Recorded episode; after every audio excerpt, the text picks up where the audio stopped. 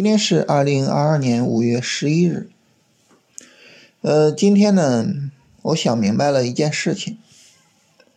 这个事儿啊，其实我在七年前，在我第一次啊往外给大家发音频的时候，我就应该想明白，就应该想清楚，就应该思想很透彻的去做这件事情。但是。哎，我这等于是浑浑噩噩的，啊，就这么做了七年的音频，啊，一直做到今天，我才想明白这件事情。那是个什么事儿呢？呃，其实就是很简单的一句话。那么，我每天跟大家这个发一期音频聊哈，我聊的是什么呢？我聊的是。我怎么去处理当下的行情？我怎么去做交易？这里面涉及到对未来的市场的判断吗？涉及到对未来市场涨跌的一个预判吗？不涉及。这是我的这个出发点，这是我聊的内容。但是呢，对于大家来说，大家可能会比较关心的就是，哎。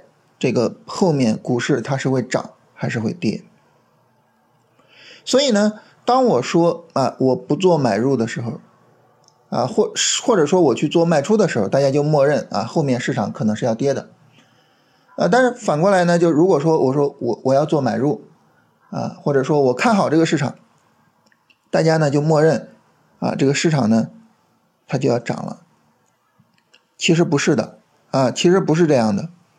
就是我买不买和市场涨不涨没有关系，我卖还是说不卖，我空仓还是说不空仓，和市场跌不跌也没有关系。我所有的操作行为，其实从本质上来说是什么呢？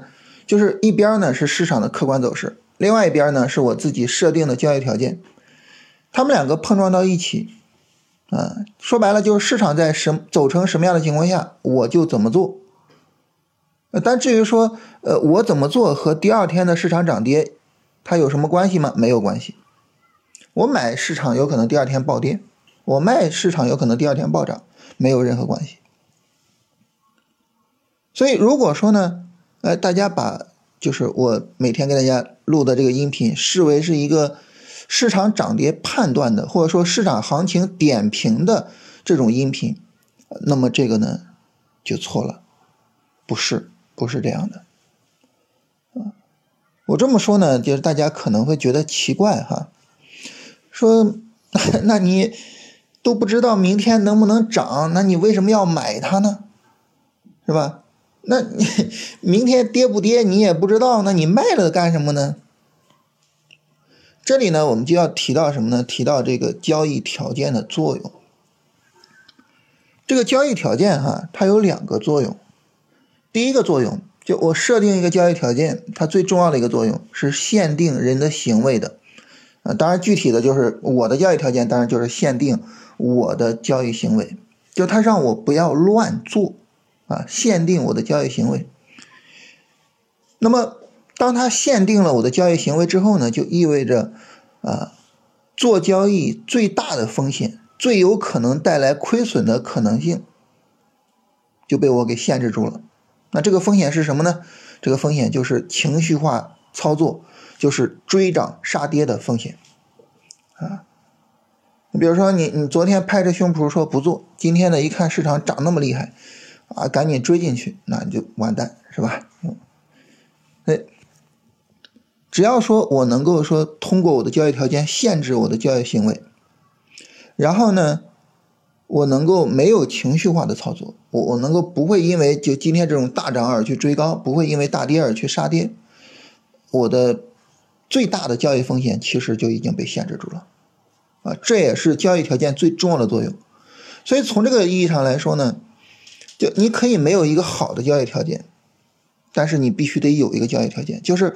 再坏的、再差的交易条件，也比没有交易条件好啊！在这里呢，很有意思的一个案例啊，跟大家推荐一下范萨普的一本书，叫《通往财务自由之路》。在这本书里面呢，范萨普他讨论了一个非常有意思的事情：掷硬币做股票能不能赚钱呢？能赚钱，啊，他亲自去检验的，掷硬币做股票可以赚钱。为什么呢？因为掷硬币做股票也是一个客观条件，而不是你的情绪化的啊冲动的那些交易。只要不是情绪化冲动的交易，都能赚钱。啊，当然这话不是我说的啊，范萨普说的。你要是不信，你找他去。嗯，然后这是交易条件的第一个作用，也是它最重要的作用。然后交易条件的第二个作用呢，就是我们当然不会满足于啊，就掷硬币是吧？甚至呢，我们不会满足于一些经典的交易模型，比如说金叉死叉呀、周规则呀，是吧？呃，我们总是会想着说，我怎么样能够有一套更好的交易条件？所以呢，我们就会不断的去研究市场，啊，不断的去研究价格的波动，然后呢，从中去寻找一些。啊，概率相对比较高的市场模型，然后呢，在这种市场模型走出来的情况下，啊，我们相对应的去做操作。所以这个时候呢，就是我们的教育条件所起到的第二个作用，就是如果有可能的话，它帮助我们把把握市场行情的概率尽量的提升一下。但是呢，但是无论怎么提升概率这个东西啊？它总是一个概率啊。概率的意思就是它有可能会这样，但是也有可能会那样。我们所追求的是什么呢？我们所追求的就是两个。第一个呢，就是大概率，就大概率能不能说我买了它能涨一涨？第二个是什么呢？就是我去追求说我看错的时候能不能少亏一点？我看对的时候呢？能不能多赚一点啊？这样就可以了。在这里跟大家分享一下，就是呃，我在呃，应该是前天吧，前天我在朋友圈转发了呃李贝的一篇文章啊。李贝是一位宏观对冲的投资经理啊，也是我非常认同的一位基金经理，就做的还是特别好的。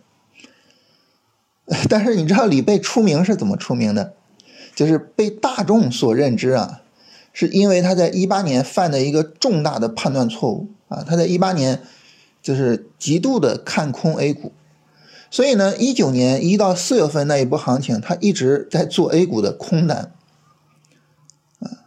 这个时候我们想哈，你看一九年一到四月份，大家可以看看，哇，那么多大的行情啊，是吧？那么牛的一波上涨，他一直在做空啊。所以你可想而知，就是他做的肯定不理想。但是这个不理想怎么样呢？也没亏多少钱，啊，就从百分比的角度也没有亏多少个点。所以在判断错的时候，只要你能够控制好风险，其实判断错是没有问题的，啊，是没有问题的。我记得当时一九年的时候，呃，李贝还专门写了一篇文章来解释。这个事情，那篇文章的名字叫，呃，这个别管是基本面还是什么面啊，总是好过关灯吃面，是吧？所以，所以就是判断错不是很大的问题。这是呢，我跟大家解释一下，就是交易条件它为什么重要。那对于我来说呢，其实我每天跟大家录这个音频聊哈，就是我的这一套交易条件。它要求我做什么，我跟大家分享一下，其实就是这样，啊，所以你从这个角度来说呢，就是我其实完全没有聊说明天市场会怎么样，完全没有这么聊。我跟大家举几个例子哈，你比如说啊，在四月二十五号的时候，四月二十五号呢，那个时候呢，我们说这个市场呢是跌破了三月十六号的低点。因为在熊市里面呢，市场破位之后，我们是不做背离的，所以尽管呢，当时哈这个各个指数相比于三月十六号的低点是有底背离的，但是我们说呢，这一波短线下跌我们就不做了。但是这意味着，呃，市场会持续下跌吗？不是，只是说我的交易条件告诉我，熊市你不能做底背离，所以呢，呃，所以就后边这一波行情我不参与。但至于说它会不会涨呢？不知道，不关心，不重要啊。当然，实际上呢，就是在当天的时候呢，它是有上涨的可能性的。大家有兴趣可以看一下，我们当时的时候也发过一个音频，叫关于这个放量大阴线能不能抄底的一个音频。就在市场下跌的时候，如果走出来放量大阴线，实际上它就距离底部不远了啊。那么四月二十五号那一天是一个放量大阴线，就是其实从走势上，从技术条件上，我们是能够去，就是说，如果你想做抄底啊，其实也能够做，但是呢，我们不做。所以后面这一波行情就就没有去参与嘛，是吧？呃，从短线的角度呢，就一直到现在一直没有去参与，啊，但是呢，你看从四月二十七号到现在涨了这么多，所以你没有参与行情，跟市场涨不涨有关系吗？没有关系。然后再比如说呢，在五月六号的时候，五月六号呢，我说这一天就是还是在上涨周期里边，我们是可以做超短的。当然，五月六号是大跌啊，是吧？市场低开，然后在底部横盘啊，啊，但是，哎呀，那那那你能买吗？能买啊，能买啊，是吧？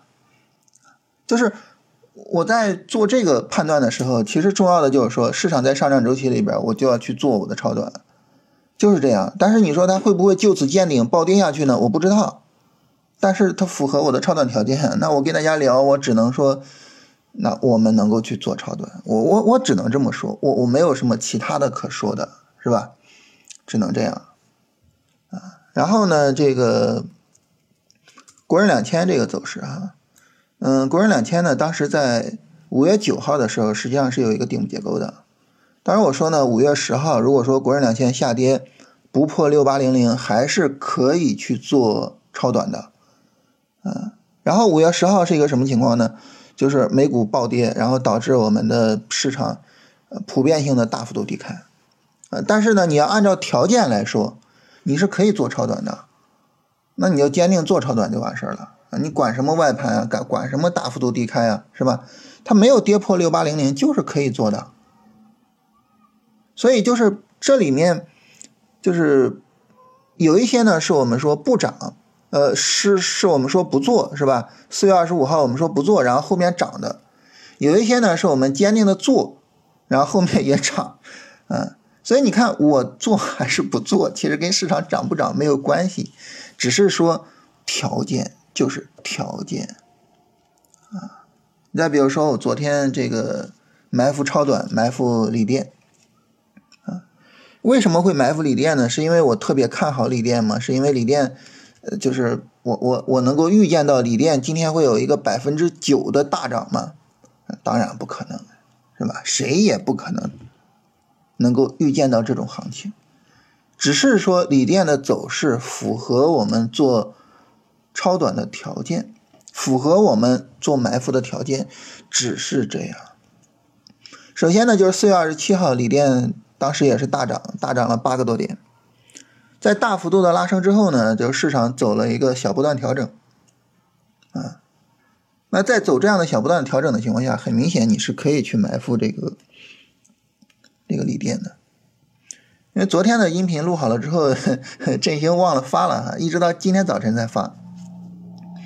早晨有朋友听到这个音频，然后就找我聊，啊，就说啊，你这个说的非常准，啊，这个对。电池的判断太牛了哇！直接一个行业指数干了百分之九，哎，太不可思议了。我在那个时候，我在他跟我说电池 ETF 的时候，其实我才领悟到这一点。我说不是，我说我我我我我埋伏电池 ETF 也好啊，我在音频里跟大家聊，说我我去做了锂电也好，不是因为我看好锂电，不是因为我认为锂电要涨，而是因为锂电符合。我对小波段调整的要求啊，锂电呢是一个非常小力度的调整，是我可以去做买入的，仅此而已，其他没有了，其他没有了，什么都没有了，啊，你说我判断锂电今天要涨吗？其实没有，你说我判断今天锂电能涨百分之九吗？怎么可能哈？我觉得得一个人得疯成什么样才会说一个行业 ETF 能涨百分之九啊？我完全完全没有这种。就没有一点点这种想法。但至于你说它今天涨了，它今天涨了只是一个概率，在另外的一个平行世界里边，我昨天埋伏了锂电，可能今天锂电低开，然后把我止损了，然后甚至有可能上演一个什么样的剧本呢？就是它低开把我止损，然后大涨，是吧？只不过说在我们的这个世界里面，锂电是。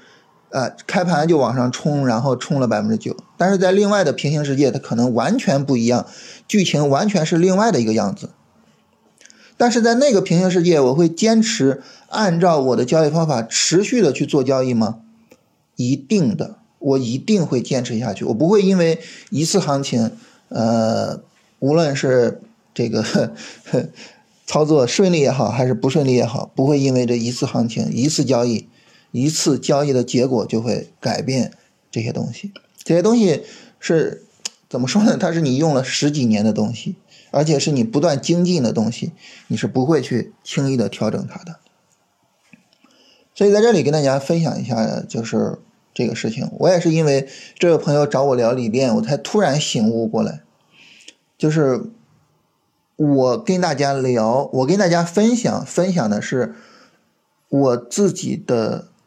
操作行为，分享的是我的交易方法，匹配当下的客观事实的时候，啊，那么所输出的结论，我完全没有任何啊判断市场，尤其是预测市场的这种意图，我也没有这种能力。但是呢，我发现大家很多人接收到的信息不是，很多人接收到的信息是我在。预测市场，我在预测市场明天是涨还是跌啊？我在预测，呃，你比如说之前我们都是聊大盘，我们现在聊超短就会聊到一些板块的东西啊，聊到板块，大家就会觉得啊，我在预测这个板块怎么怎么样？没有，完全没有，我我没有任何这种预测的意图，我也不想给大家传达这种信息。如果你接收到的是这种信息，那么我我我只能说咱们两个。频率不对，我们两个的信息没有对上，啊，关于这一点呢，我还想呃跟大家特别特别的强调一点，就是这个交易方法所做出来的所有的判断，都是根据已经走完的行情，根据既成事实做判断的。那么交易方法不会允许我说根据说我对未来的预测，我对未来的感觉，我对未来的判断去做任何的交易决策，不是所有的交易条件都是根据当下的市场情况以及过去已经走完的市场情况，根据这些市场情况做的判断啊，所以所以就是哪怕我对未来的市场有什么想法，我也不会让这个想法去影响。我的交易，好吧，就是今天跟大家分享一下这个事情。我觉得今天就是这个事情对于我来说是一个极其重要的事情。我我我我终于想明白，就是其实我在过去的几年时间里面一直跟大家分享的都是这个，但是呢，有很多人接收到的信息并非如此，所以想跟大家特别的强调一下。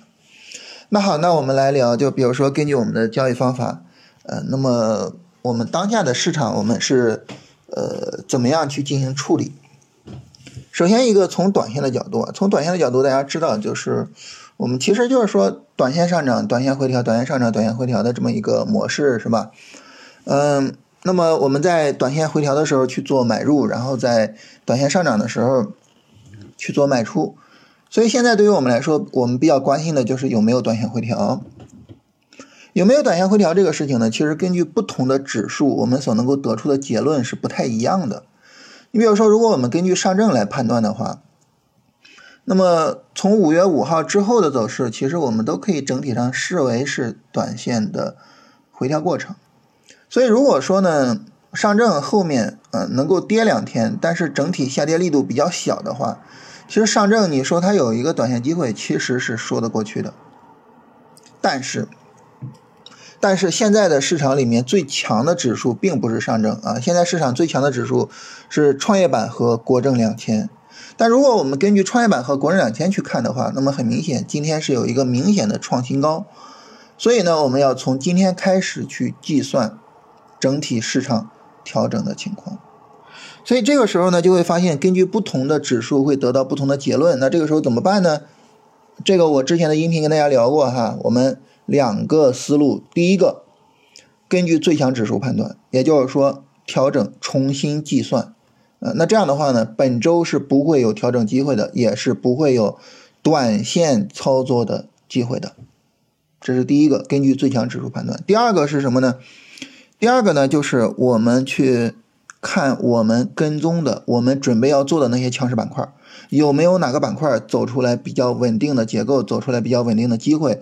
然后呢，这种情况下啊，我们可以去特别操作那个板块啊。所以总体上来说，就是大盘要等，至少要等到下周，然后板块可以看看有没有哪个板块可以做。这是短线上，超短方面呢？超短方面就是如果说呢，这个。今天的这个三十分钟下跌，今天最后三根 K 线下跌力度很大啊。这个三十分钟下跌，如果说明天保持这个速度的话，啊，那么它可能会引领一个日线短线下跌啊。当然，对应的也就是我们一直在等的日线短线的操作机会啊。在日线短线下跌过程中，那超短肯定是没法做的，是吧？呃，因为在短线下跌过程中呢，三十分钟你很难有拉升回调拉升的机会。啊，所以这个时候呢，我们超短就要暂停，然后等这个短线调整展开，至少等短线调整的主跌过去，啊，但是如果说啊，如果说明天修复一下这个力度，也就是明天开盘之后市场上冲一下，然后再调，整个三十分钟的调整变成一个相对来说力度比较小的调整的话，超短就可以继续做。所以超短还要不要做？重点的看明天上午的行情。重点的看这个三十分钟下跌整体的下跌力度，啊，就是通过这种方式，呃，来去做这个判断。